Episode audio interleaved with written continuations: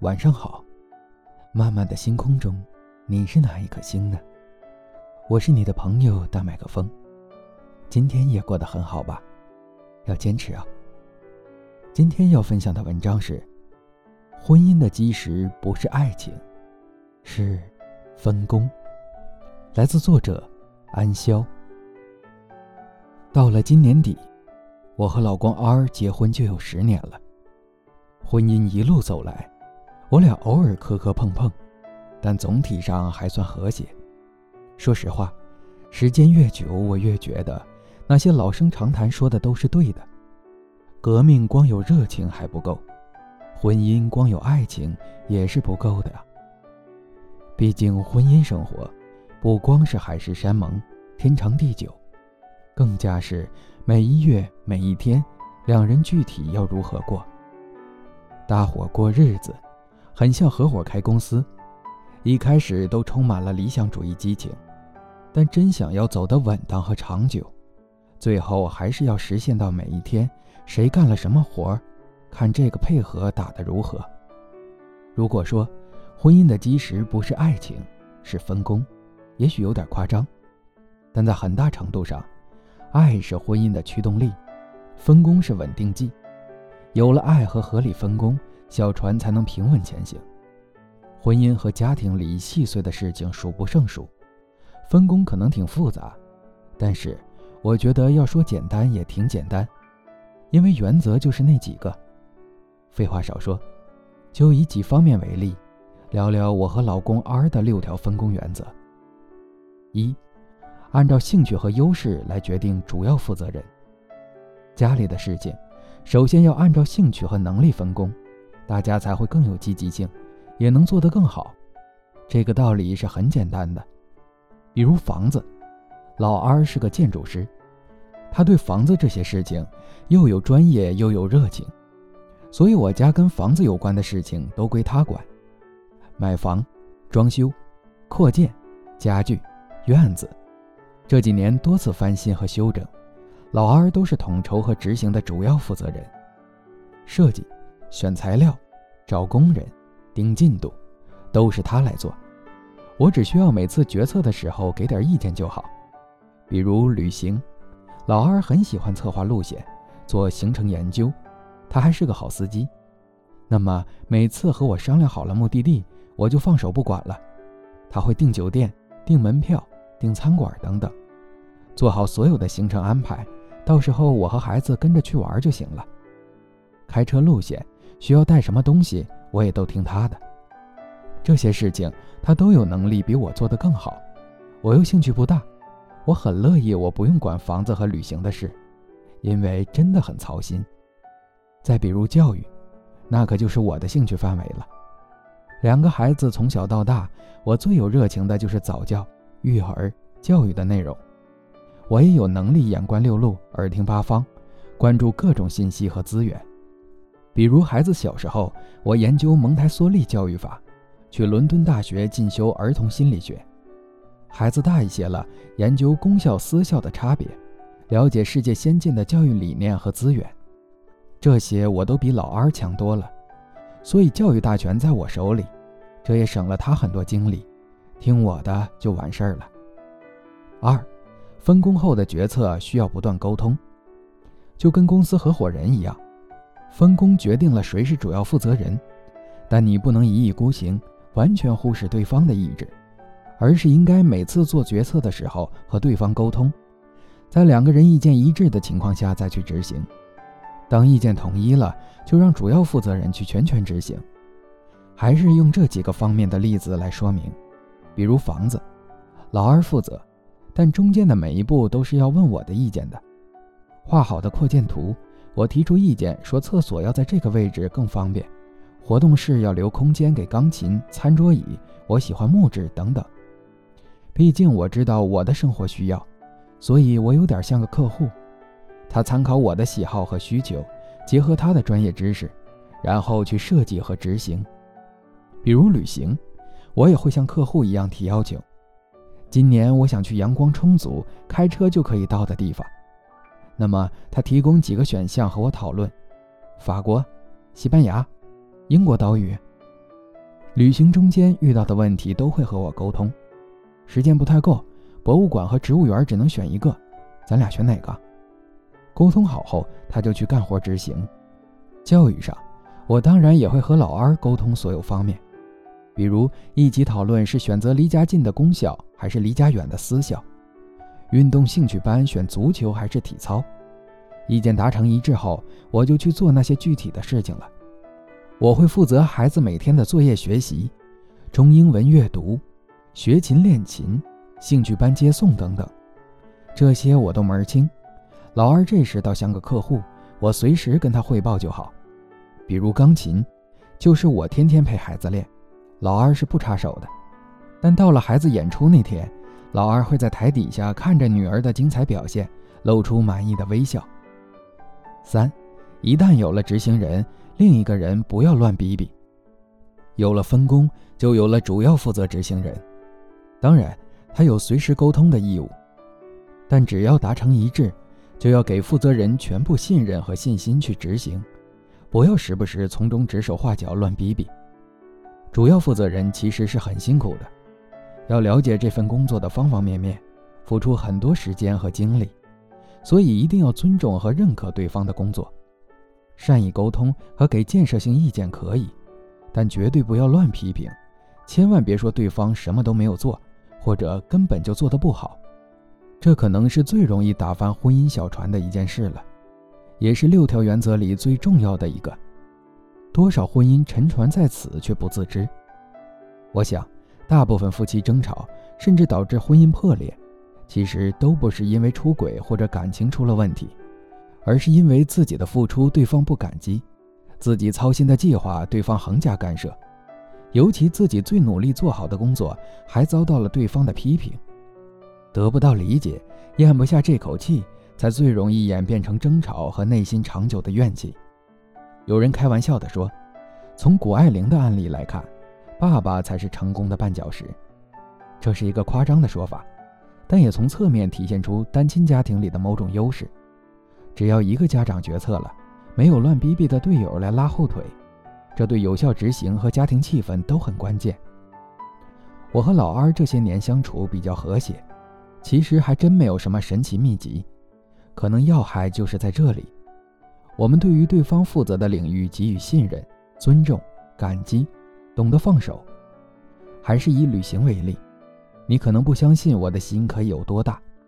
一旦商量好了目的地，那么他开车去的路上，我的脑子就休克了一样，是完全关闭的状态。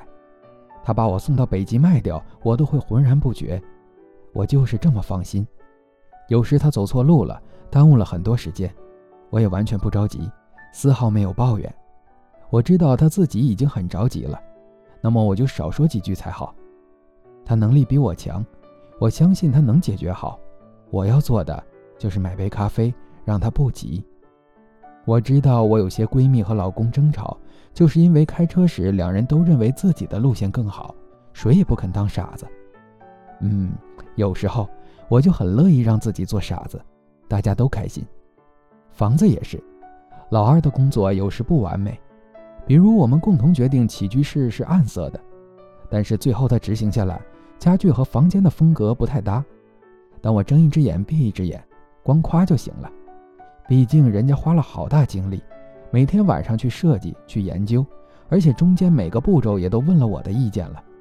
如果成果遭到我的批评，那他肯定会很有挫败感，肯定对方的付出，可能是婚姻里感情的最大加分项。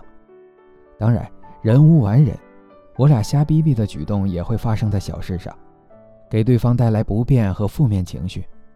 我就拿老二当反面教材吧，比如我有教育大权，孩子们放学后的时间安排是我负责的。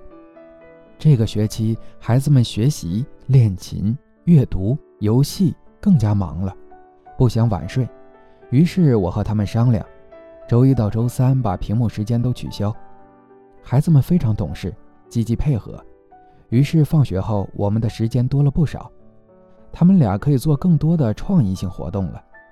本来都执行的好好的，结果那天周一晚上爸爸不在家，妹妹说要玩平板，我说今天还有作业和练琴呢，说好的周一到周三没有屏幕。妹妹说：“你是爸爸同意的，爸爸觉得我们假期没怎么玩，说周一可以补一下。”我不同意妹妹玩，他就哭起来。妈妈成了那个专制的白脸，弄得我很棘手。就是这种瞎干涉，会影响执行者的计划和效率。于是晚上，我和老二说了一顿。既然是我负责，你就不要插手去改变这个节奏，应该先和我沟通。就是这样一个小例子，我想你们肯定很有共鸣。在对方负责的领域，尊重对方的工作有多重要？四，都不擅长做的事情一起做。写到这里，你们会说怎么只写了房子、旅行和教育？好吧，我只是用这三个方面来举例说明上面的几个分工原则。当然，生活里还有非常多重要的方面，比如有些事我们都算不上擅长的，那怎么分工呢？比较典型的就是财务，我俩都没有多少会计知识，都属于偶尔会冲动消费的，但是生活上花销那么多。财务上必须要打好配合才行。于是，财务上我们有一个合并的家庭账户，两人都有银行卡，和家庭有关的支出都从这个账户里出，我俩都能随时看到流水。这里也有些小分工，比如固定的账单由他来负责，包括水电气、保险、贷款等；随机的衣食住行我来负责，包括超市、外卖、服饰、旅行等。每个月我们会一起过一遍，看看有什么明显变化，讨论总结找对策。同时，我们也有自己的个人账户，这样买些自己喜欢的东西，对方不干涉。